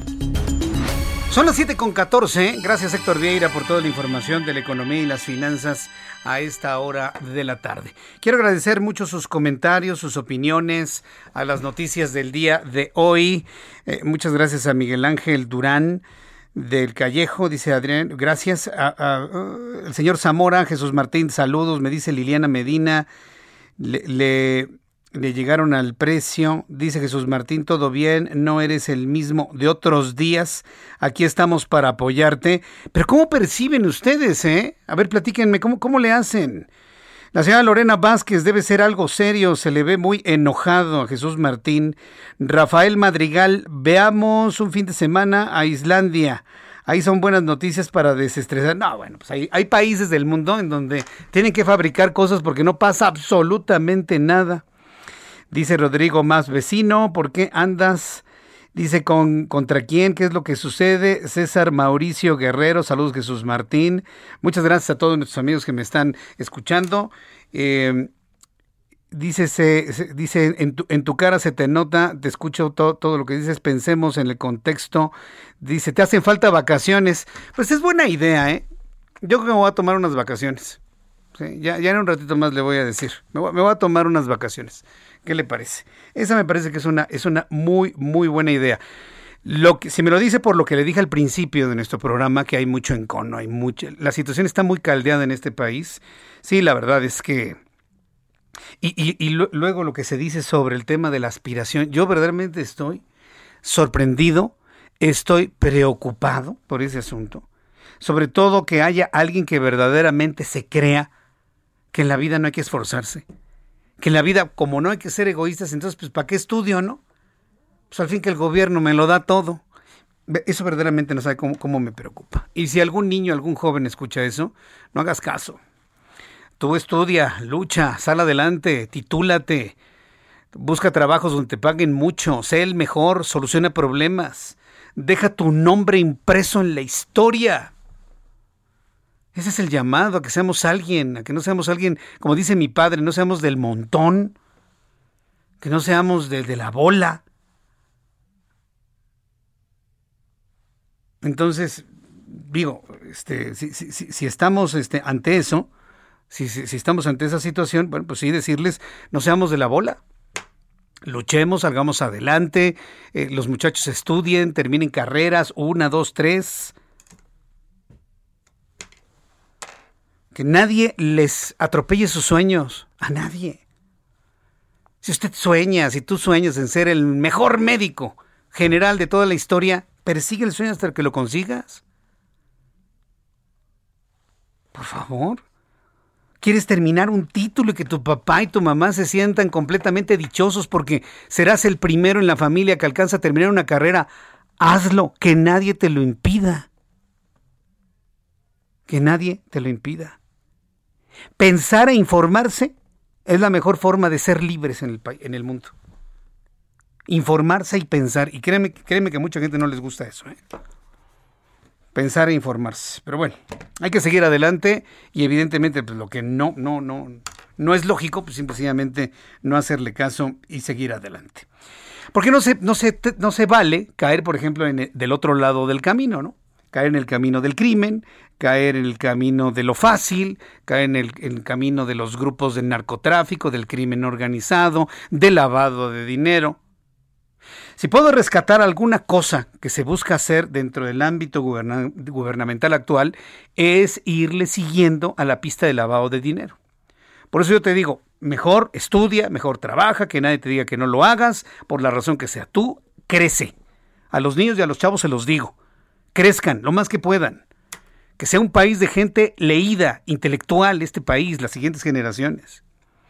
Y los que están del otro lado, pues van a tener que ver las consecuencias, porque por ejemplo, hoy el titular de la Unidad de Inteligencia Financiera Santiago Nieto Castillo y la secretaria de Gobernación Olga Sánchez Cordero firmaron un convenio para prevenir corrupción en, varios ámbitos, ¿no? Por ejemplo, en las iglesias y en juegos con apuestas. De esas iglesias que le dicen, a ver, ¿quieres ganarte el cielo? Ah, pues cállate con una lana para que compres una llave para, para el cielo, ¿no?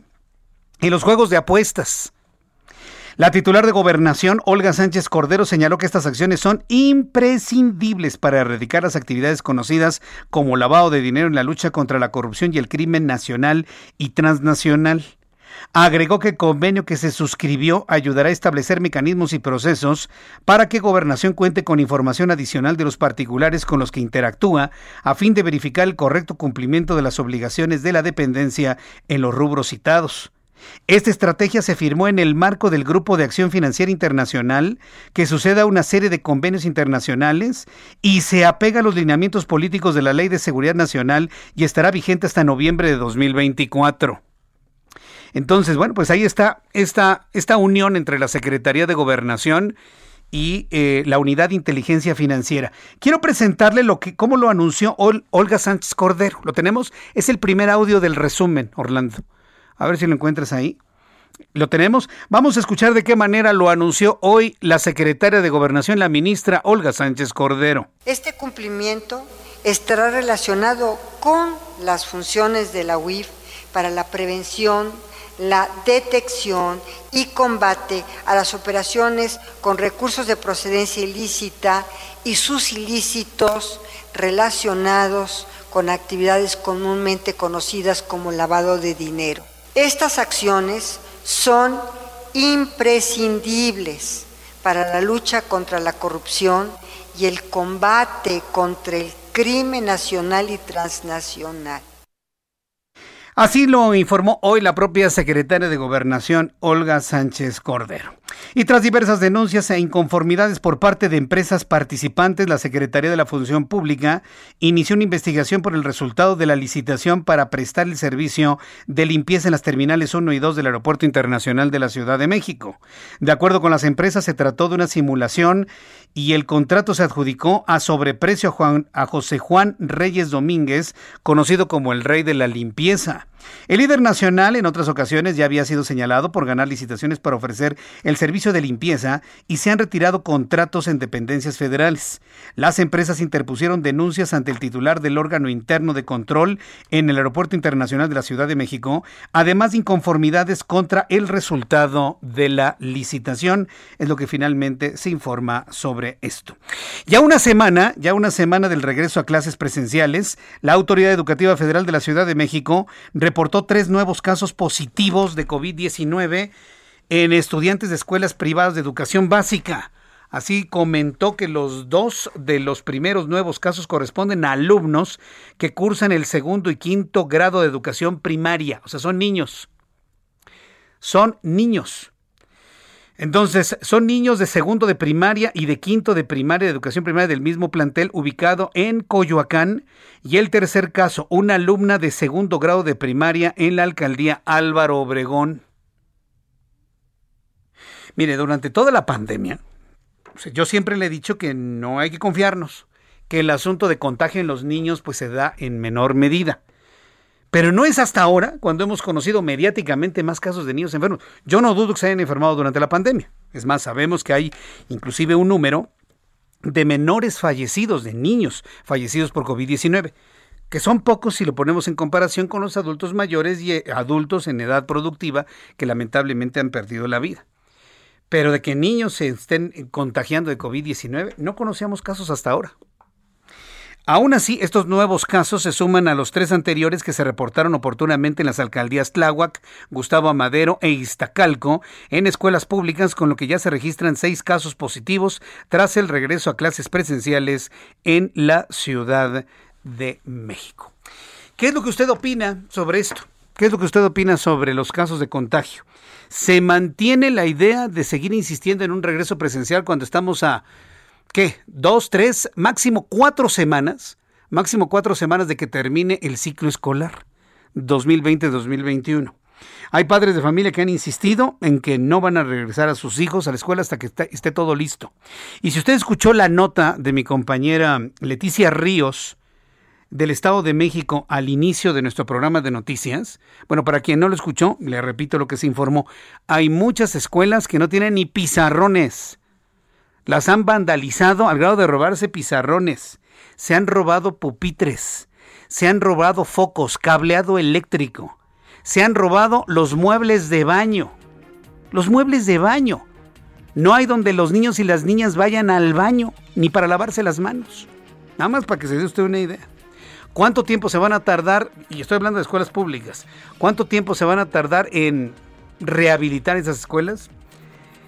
También es una incógnita, como dice Marcelo Ebrard en su carta. Es una incógnita, quién sabe. Sobre todo porque ya no existe el INIFED, ya no existe el instituto que reconstruía las escuelas.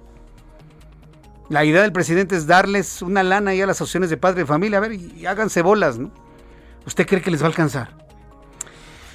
Vaya situación. Vamos a ir a los anuncios y le invito para que me escriba a través de Twitter, arroba Jesús Martín MX, a través de mi canal de YouTube, el canal Jesús Martín MX.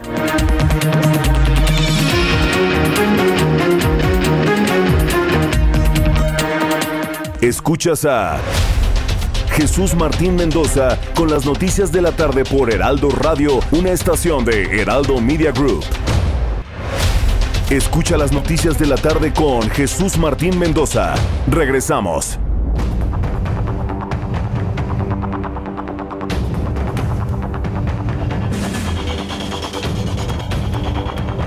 Son las siete y media, las 19 horas con 30 minutos, hora del centro de la República Mexicana. Continuamos con la información aquí en el Heraldo Radio. Y pues bueno, entramos en contacto con eh, Gerardo Rodríguez experto en seguridad, columnista del Heraldo de México. Todos los lunes tenemos el privilegio de escuchar su análisis en nuestro programa de noticias. Mi querido Gerardo Rodríguez, bienvenido. Gracias por estar con nosotros.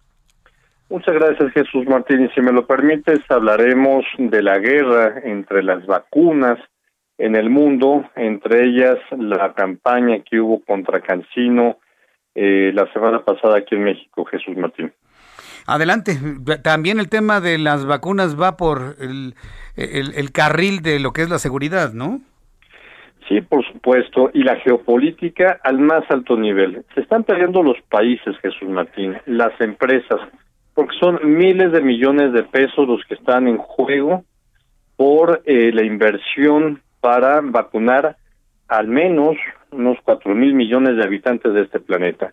Ya, Jesús Martín, la semana pasada eh, nuestra colega y querida Penilei Ramírez, que, fue colega en el, en Heraldo de México y que es eh, reportera, eh, investigadora de Univisión, eh, estuvo presente en una conferencia del subsecretario de Salud, Hugo López Gatel, y lo increpó fuertemente con el tema de la efectividad de la vacuna Cancino. Mira, eh, prácticamente el 80 o 90% de los profesores de este país estamos vacunados con Cancino porque fue eh, fue la estrategia del gobierno federal para que pudiéramos regresar a las aulas. Sin embargo, esta campaña eh, casualmente sale durante la visita de la vicepresidenta Kamala Harris y pocos días después de la visita del subdirector de la CIA a México. Estados Unidos, por, supuesto que está preocupado que los chinos y los rusos se hayan metido a México hasta la cocina con el tema de las vacunas. Sin embargo, eh, a mí me parece que el gobierno del presidente de la República y Marcelo Ebrard no tenían de otra, tenían que salir al mundo a comprar vacunas. Aunque estas estén reservadas por seguridad nacional, no sabemos cuánto pagamos por estas vacunas. Sin embargo, eh, los chinos y los rusos tienen mucha experiencia en materia eh, de medicina para encontrar eh, soluciones a enfermedades o a virus que han salido en los últimos eh, 40 años, como es el caso del, del ébola, por ejemplo. Entonces, la vacuna de Cancino tiene prácticamente la misma efectividad que tienen otras vacunas certificadas y apoyadas y aprobadas, perdón, por la FDA de Estados Unidos, como es la Johnson Johnson, que tiene el 67% de efectividad, o la AstraZeneca, que tiene una menor efectividad, por ejemplo, que la Cancino, de un 63%, según la Organización Mundial de la Salud. Jesús Martín, estamos en una guerra de, eh, de países. A Estados Unidos no le encantó que México saliera al mercado a comprar vacunas para vacunar a su población. Tenemos que entender entonces que probablemente el reportaje, la investigación que están saliendo en algunos medios de comunicación pueda tener jiribilla geopolítica, mi querido Jesús Martín. Jiribilla geopolítica. prácticamente la jiribilla ha salido prácticamente en todos lados, ¿no, Gerardo? Así es, mira, eh, todo todo mundo piensa que, que, la vacuna Pfizer es, es es probablemente la mejor porque nos permite ir a Estados Unidos, pero pero fíjate que la Pfizer eh, con solamente 23 casos eh, fue autorizada por la FDA en Estados Unidos porque el gobierno de Donald Trump invirtió miles de millones de dólares para sacarla adelante. Pero no es que tenga mejor efectividad necesariamente que las otras cada vacuna es diferente, tiene procesos eh, científicos que las que las avalan. El, tema es que hay una guerra entre ellas. No, no sé si recuerdas, también a la Johnson y Johnson Estados Unidos eh, se le achacó que tenía problemas con eh, de muertes de mujeres por trombosis, pero tenía una mortalidad del 0.01%, ¿no? Entonces, eh, yo, yo con esto me quedo. Eh, yo creo que cualquiera de las vacunas que están en el mercado y que no y que nos hemos puesto todos los mexicanos eh, tienen grados de efectividad avalados por las organizaciones internacionales como Naciones Unidas, la Johnson y Johnson, la AstraZeneca, la Pfizer, la CanSino, la Sinovac, la Sputnik necesitamos estar vacunados para poder salir de esta pandemia, sea cual sea, y perdón que haya echado a lo mejor muchos goles eh, de, las vacunas, pero mm. lo que lo que este mundo necesita es estar vacunado para salir adelante. Vacunados e informados, porque finalmente el estar informados eso nos da la libertad de decidir. ¿Ya te vacunaste entonces, Gerardo? ¿Cómo te fue? ¿Cómo te sientes? Muy bien, yo yo, yo aprecio mucho que que, mi universidad eh, en, Puebla nos haya nos haya podido vacunar para poder estar listos para dar clases ya a partir probablemente del 17 de, junio. Eh, el doctor Derbez ya nos nos mandó la instrucción que estemos listos para estar en clases híbridas con, con, con alumnos presenciales en la universidad en Puebla. Ah, qué maravilloso. Pues la verdad que bueno, me da me da mucho gusto. No tuviste ningún efecto colateral, no te sientes mal, no te dio temperatura no te volviste magnético, nada por el estilo, ¿verdad, Gerardo? No, sí, sí, sí, al día siguiente sí, sí, sí, sí, pasó con un poquito de calentura, eh, pero, pero nada, nada grave. Correcto. Bueno, mi querido Gerardo, te mando un fuerte abrazo. Gracias por participar como todos los lunes aquí en El Heraldo. Gracias. Un fuerte abrazo. Que te vaya muy bien. Hasta luego. Eh, Vamos a entrar en este momento con mi compañero Rogelio López. Hay una persona atropellada. ¿En qué parte de la Ciudad de México te encuentras, Rogelio? Adelante. Hola Jesús Martínez, es un placer saludarte aquí en todo el auditorio. Y bueno, comento que desgraciadamente un ciclista ha perdido la vida. Esto justamente aquí en lo que es Avenida del Taller, entre la calle de Topacio y Lorenzo Boturini, y bueno, pues, eh, y, Clavijero, perdón. Y bueno, pues te comento que, eh, pues, desgraciadamente ya los paramédicos no pudieron hacer nada por esta persona, la cual fue atropellada por un trolebús. Eh, todavía está eh, resguardada esta zona, todavía tenemos elementos de la Secretaría de Ciudad Ciudadana.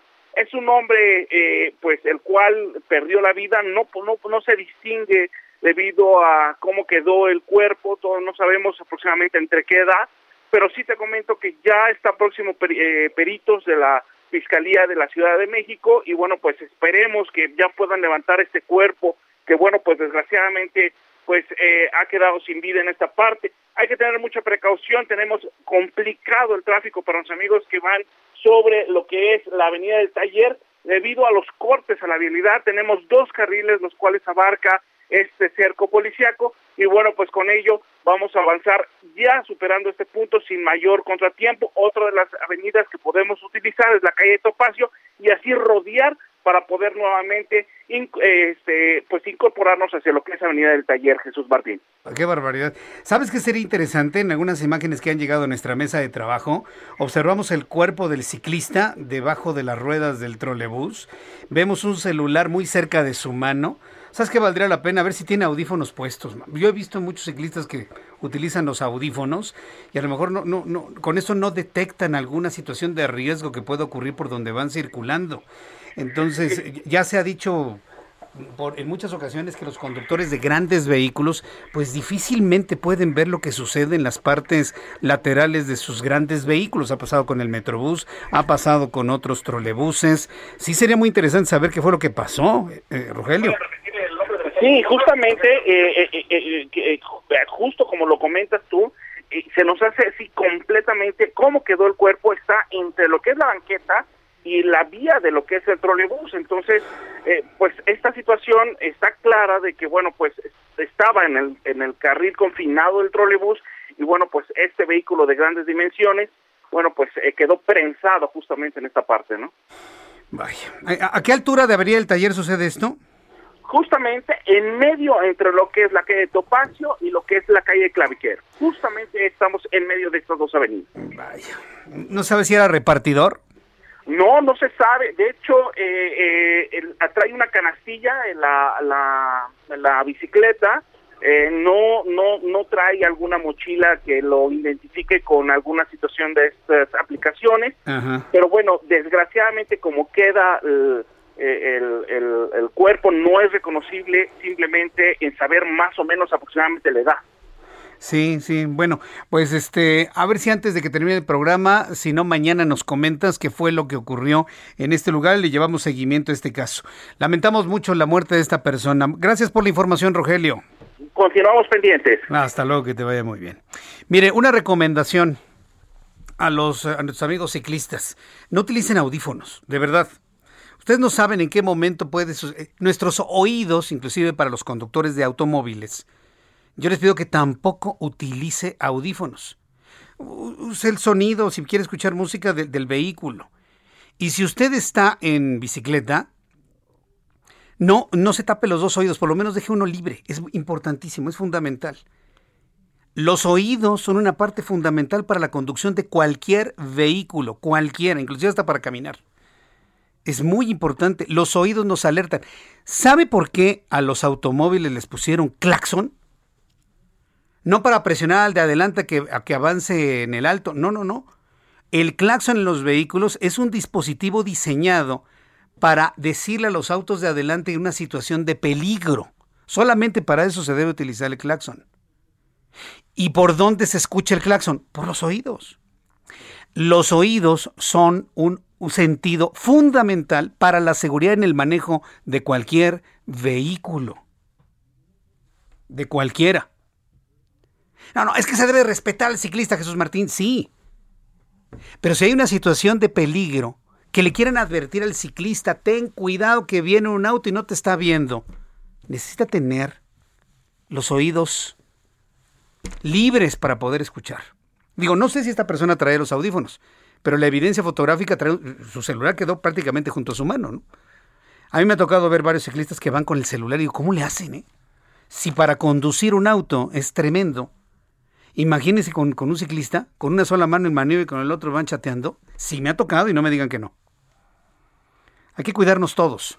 Y esta recomendación va para ciclistas, para automovilistas, para motociclistas, para peatones. Traiga sus oídos libres mientras va circulando, porque sus oídos le dan una comprensión del entorno si hay algún tipo de peligro.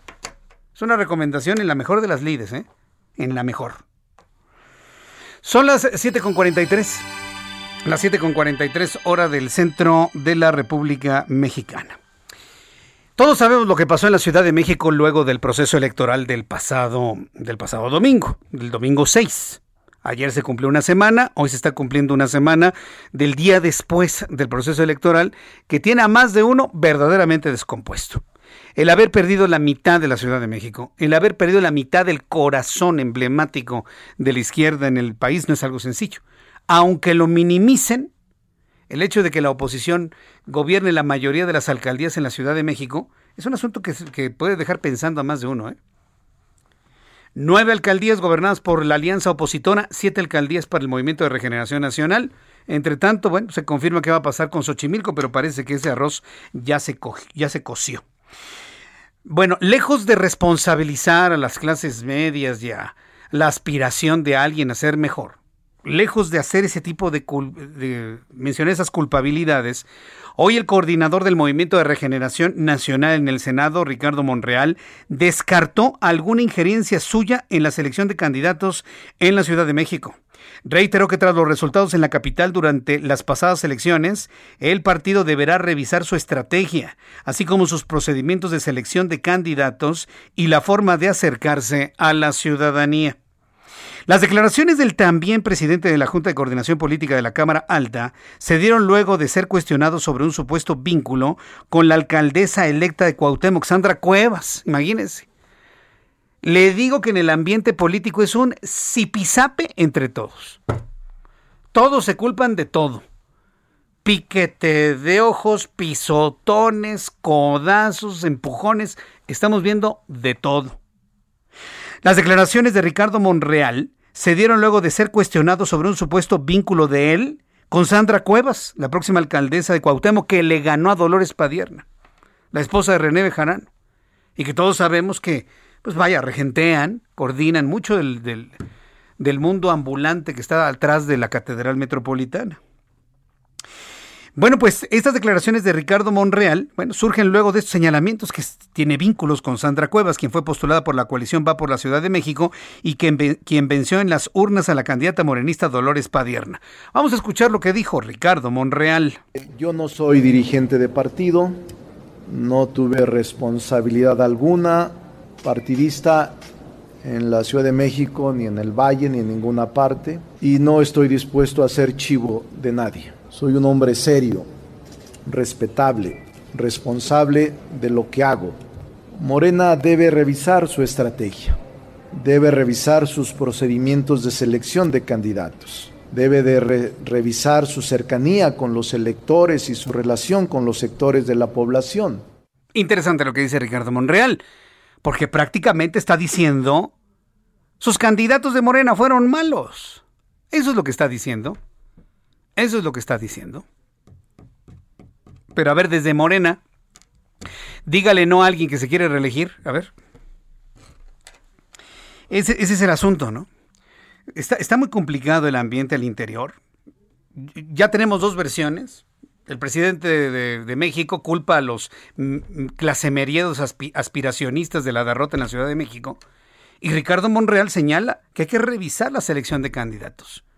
¿A quién le da usted más crédito?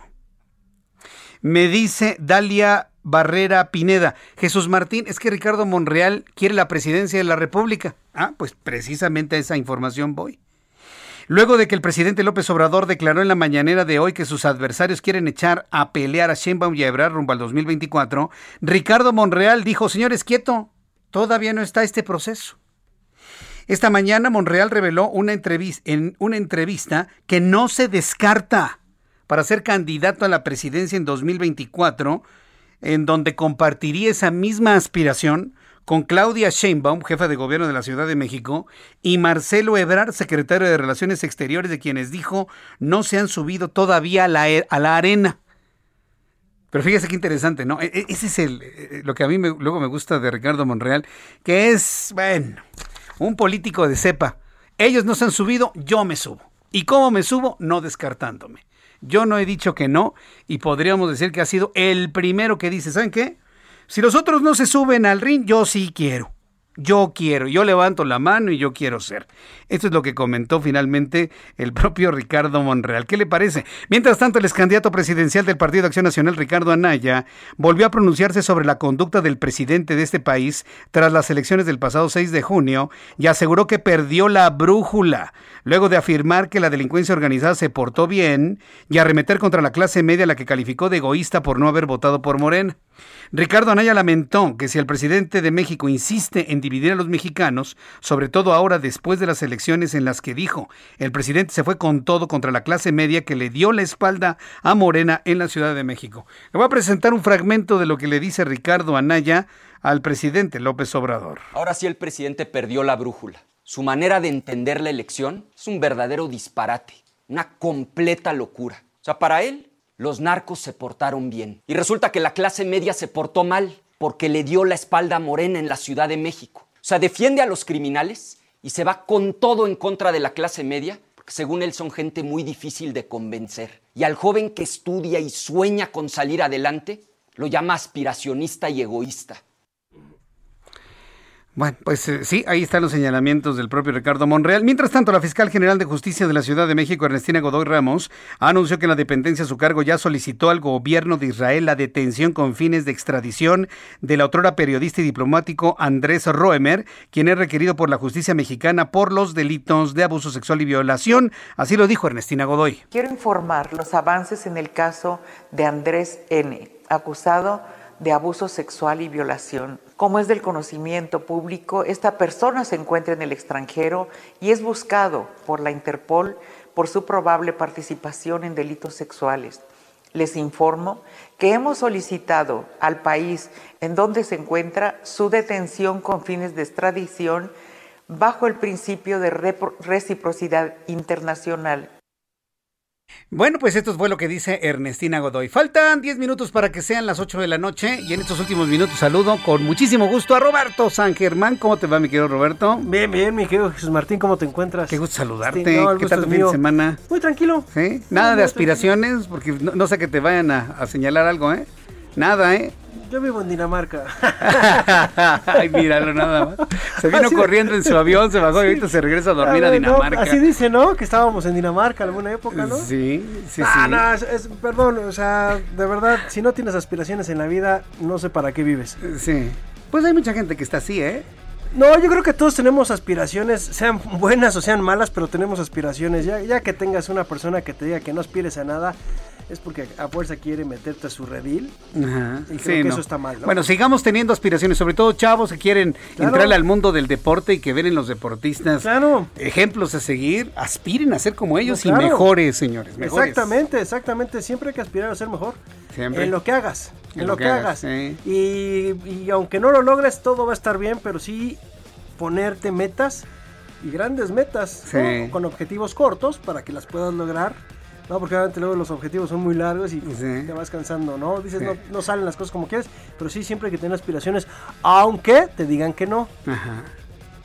Exactamente.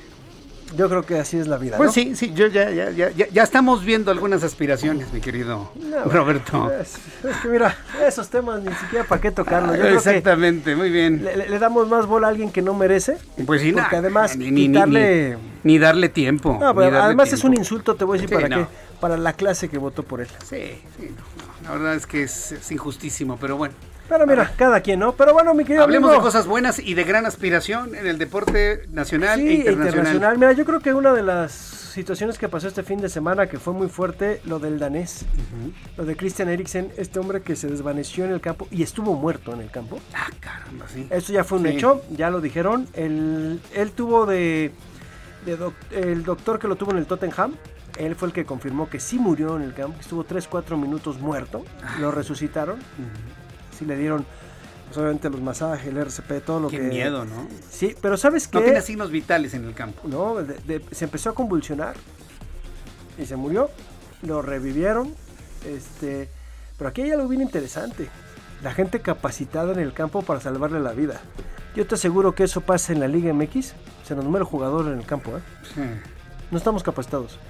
O sea, tenían desfibriladores, tenían medicamentos para... Todo. Llegaron luego, luego los dos paramédicos que los manda a llamar el, capitán se da cuenta, le voltea la cabeza para que no se ahogue, ¿no? O sea, Con capacitación. ojos, sí, una capacitación. Pero el capitán del equipo y luego este, llegaron los, los paramédicos, llevaban el desfibrilador, llevaban todos los, los fundamentales y lo ayudaron, dan masaje para revivir. Es impresionante porque se sume todo el pecho. No, y lo reviven, el cuate lo saca en una camilla, no se ve, y lo llevan al hospital, ahorita está estable, pero sí ya le dijo el- eh, su ex doctor del Tottenham, le dijo, no puedes volver a jugar. Se acabó. Él hoy dijo que quiere regresar a los campos. Obviamente es muy difícil para una persona que ha vivido de esto. El ¿Cuántos años tiene? le- tiene 30 años, está bien jovencito. O sea, la verdad fue muy feo el caso, pero ahí está, y él dice que quiere regresar a entrenar, que quiere estar con sus compañeros. Va a ser difícil porque este tipo de cardiopatías que ya se le presentó, no las puedes dejar a un lado. Y varios equipos no te van a contratar con eso, ¿eh? Ya teniendo... Se le el acabó la carrera. Se le acaba la carrera y creo que es hasta lo mejor que le puede pasar. Porque en otro momento te va a suceder, ¿no? Y ahí es la situación que nos vemos y nos damos cuenta, ¿no? Que la vida es corta. Eh, ganan re bien y yo espero que ya decida. No, ganó muy vida. bien. Ganó muy bien, él está en el Inter de Milán y ahorita pues yo creo que ya es el retiro. Yo creo que hasta la misma esposa le va a decir, oye compadre, ya, o sea, ya ganamos bien, ya vivimos bien, un sustito de estos, no lo vuelves, no, o sea, no lo sacas otra vez, ¿no? Y sobre todo por la edad, 30 años, un, un infarto a los 30 años es durísimo. Sí, sin duda. ¿No? No, a, los, a los 30 años un infarto la gente se muere, ¿eh? Se muere. Mientras más edad tienes, más sobrevive. Está más cu- vascularizado el corazón. Curiosamente, ¿no? Curiosamente. Entonces, pues bueno, a ver qué pasa con Eriksen, pero sí, es una buena enseñanza para todo el fútbol. Mi querido Roberto, mañana sigamos platicando de Claro esto y más, sí, por señor. favor. Gracias. Muchas gracias. Roberto San Germain con toda la información deportiva. Son las 7.54. Gracias por su atención. Nos vemos y nos escuchamos. Escuche usted muy bien lo que le voy a decir. El próximo lunes. Que la pase usted muy bien.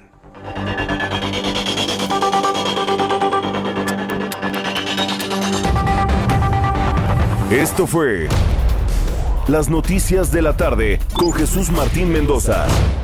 Heraldo Radio. La HCL se comparte, se ve y ahora también se escucha.